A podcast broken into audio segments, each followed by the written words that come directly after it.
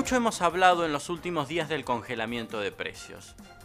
Pero yo advertí que cada vez que lo hacemos, hablamos desde el lugar de consumidores, de aquellos que vamos a ir a un almacén o a un mercado y esperamos encontrar esos precios congelados.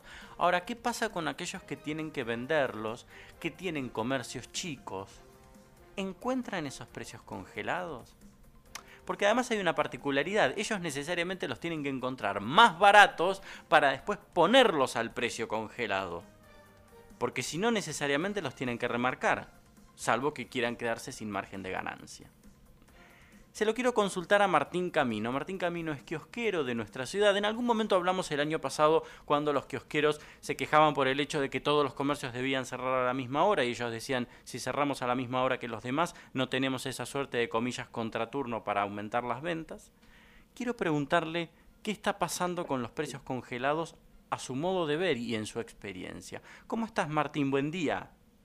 Hola, muy buenos días. ¿Cómo te va, Walter? Bien, gracias por atendernos. Martín, ¿vos tenés proveedores o también te abasteces en hipermercados mayoristas? Contame.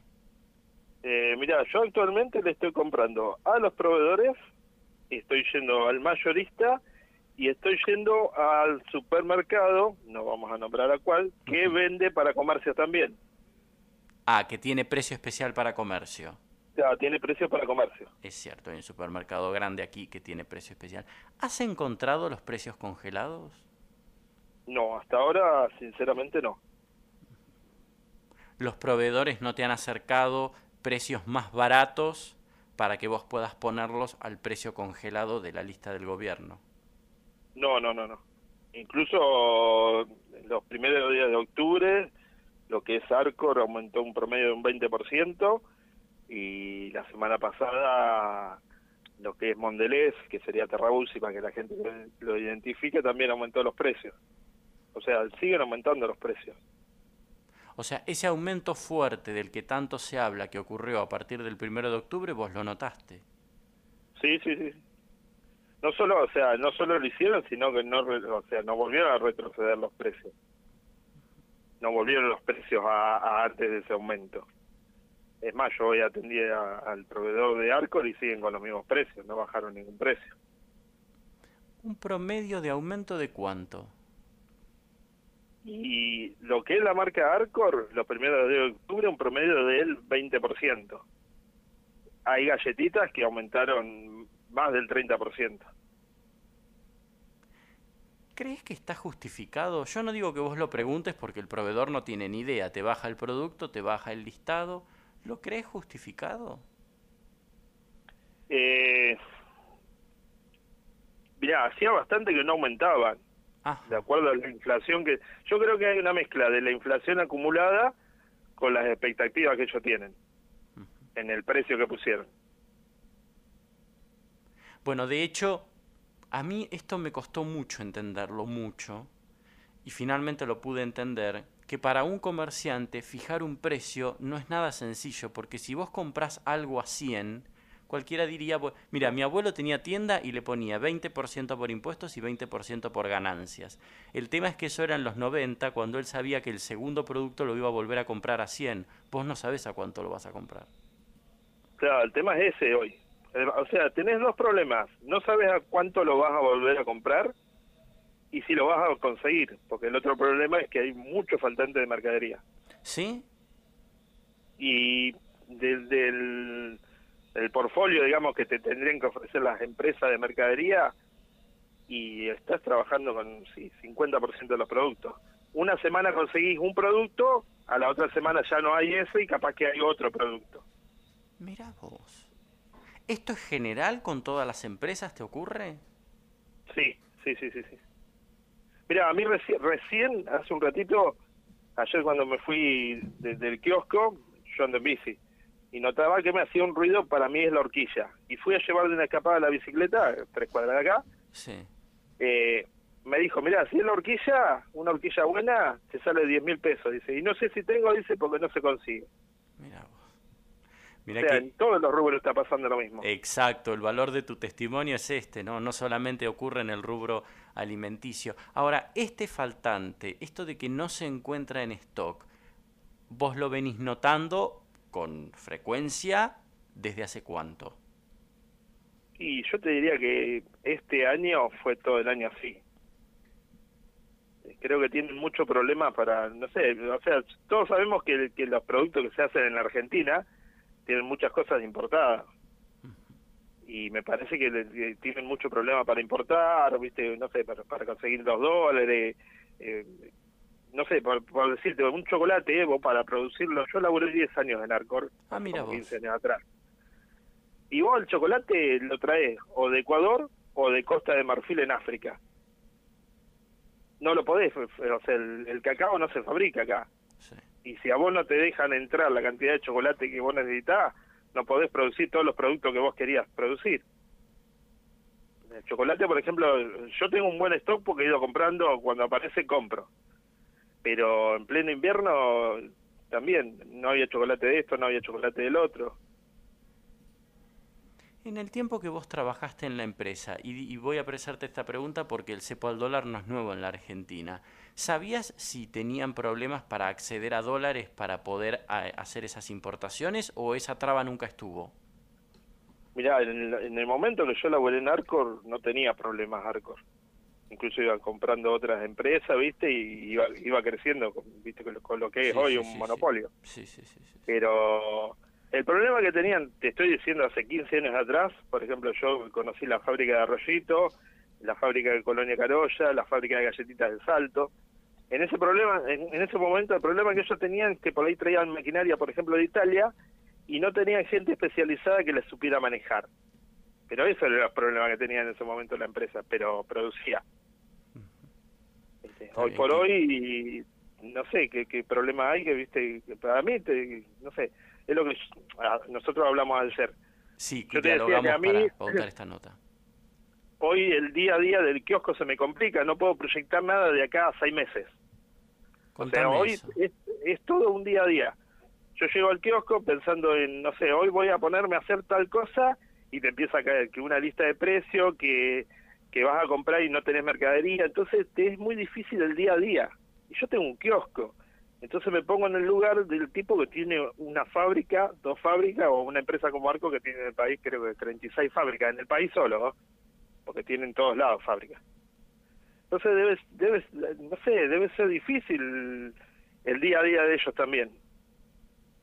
Vos notás, hay una, hay una idea, yo no sé si es un mito o es una realidad porque no tengo comercio y no me abastezco ¿Vos notás que cuando se dan aumentos es como si se pusieran de acuerdo y aumentan todos juntos? ¿O en realidad los aumentos son tan frecuentes y tan usuales y tan comunes que es una realidad permanente? Eh, mirá, en su momento, cuando había, cuando había aumentos, hace unos años atrás, se ponían de acuerdo. ¿Quién salía primero con el aumento? Eh, hoy por hoy es una cosa de todos los días los aumentos. Eh, viste, no, no. Es, todo el tiempo, y, o sea, las listas te la pasan todo por WhatsApp. Y es, eh, escuchar que suena el WhatsApp y mirar y te cayó una lista de precio de este, una lista de precio del otro. Eh, para mí como comerciante es muy desgastante. Eh, no sería, o sea, lo, más lindo sería, no sé, ir como voy yo el sábado a, a un mayorista de acá, ir, comprar, acomodar la mercadería y listo. Pero vos tenés que ir, comprar, ver qué podés comprar, porque lo que querías comprar no está, entonces a ver con qué lo reemplazás, y cuando llegás y empezás a revisar los precios, tenés que ver que te tenés que poner a cambiar los precios de las cosas que vos ya tenías, porque aumentó todo de vuelta, ¿viste? es como que es muy desgastante todo el tiempo estar haciendo esto. Esto último que vos decís se explica por lo que hablábamos más temprano, porque alguno puede pensar, pero ¿cómo cambia el precio de una cosa que ya compró y todavía no vendió? Es que si no, el día que la venda, casi más la vendes al costo del, del producto a reponer. Claro, eso, o sea, los productos que vos no tenés rotación, que por ahí, no sé, hay un producto que lo, lo compraste y te quedó ahí, no sé, que no tiene problema de vencimiento, nada, y capaz que vendés uno cada muerte de obispo. ¿Cuál, por ejemplo? Dame un ejemplo un pegamento, por decirte. Un pegamento, bien. Un pegamento por ahí, no sé, una gotita, voy a nombrar alguna marca, ¿viste? Sí. Eh, una gotita, eso por ahí lo vendés seguido, pero hay pegamentos, qué sé yo, en el kiosco por ahí, un poxipol, una poxilina, no sé, un, un école, eso lo vendés de vez en cuando. Y capaz que cuando lo vas a reponer te estás dando cuenta que lo estabas vendiendo casi al costo. Los pegamentos es una cosa lo que han aumentado. Y, y son cosas que por ahí no las vendes rápido y cuando lo vas a reponer... El otro día, ¿sabes con qué me pasó? ¿Qué? El mate, con los mate listos. Yo hacía un tiempo que tenía el mate listo y el termito. Bueno, el termito yo lo estaba vendiendo eh, 130 pesos, me parece. Y ahora no sé si me salió como 140 pesos de costo. Llegó un turista, se llevó el termito, se llevó un mate listo, viste, cuando lo voy a responder la estaba regalando. Exacto. Es, eh, es, ese ejemplo sirve para graficar lo que estábamos diciendo. Está bien, lo compraste hace tanto tiempo que cualquiera puede decir quedó amortizado. Vos también seguramente pensaste, bueno, ya lo amorticé. Pero la realidad es que si uno va al producto, el producto que quizás en su momento compraste, no sé, a 80, 90, 100, lo que fuese, el día que lo vendiste ni siquiera te permitió comprar uno nuevo, tuviste que poner dinero encima. Sí, sí, sí. Eso en un comercio chico se debe dar bastante a mí me pasó el otro día, yo tengo una lista hecha a papel con todos los precios de las gaseosas. Ya estaba tan remendada, la había hecho creo que en diciembre del año pasado, estaba tan remendada que yo digo, la voy a hacer de, vuelta. Y se me dio por despegarle las etiquetas. Bueno, hay productos de, una marca principal de gaseosa, que no la vamos a nombrar, pero ya sabemos cuál es, que ya están al ya están al doble al doble de lo que estaban en diciembre del año pasado. El doble. El doble. Vos hace un tiempo cuando me decía, hey, una coca de dos y cuarto va a valer 100 mangos, y yo pensaba, ¿y quién la va a llevar a 100 mangos? Bueno, ya está más de 200 pesos. ¿Te afecta mucho el nivel de ventas? ¿Merma el nivel de ventas por todo esto o la gente está como resignada? Eh, no, sí, la venta está tranquila. Claro. Eh, nosotros hablamos el año pasado con el tema de los horarios. Exacto. Que no nos dejaban trabajar. Mm. Bueno, yo el año pasado cerraba la reja y tenía gente a través de la reja tipo los zombies, ¿viste? Vendeme, vendeme. Bueno, ahora que nos podemos quedar hasta tarde, está abierto y no anda nadie. Miramos. Es interesante esto que nos está... Los, sábados cierro dos y media de la mañana. Sí. Y, y por ahí son la una y salís a la puerta y mirás y estás re tranquilo, ¿viste? Después se genera un movimiento después que cierran los boliches, todo, que, de la gente que sale, digamos. Pero no e, esa esa, a mí me pasa, esa, ese cliente que yo tenía de la noche, que me venía a comprar un chocolate y eso, que el año pasado mismo pasaba, que entraban y manoteaban un chocolate y eso, no está, este año no está.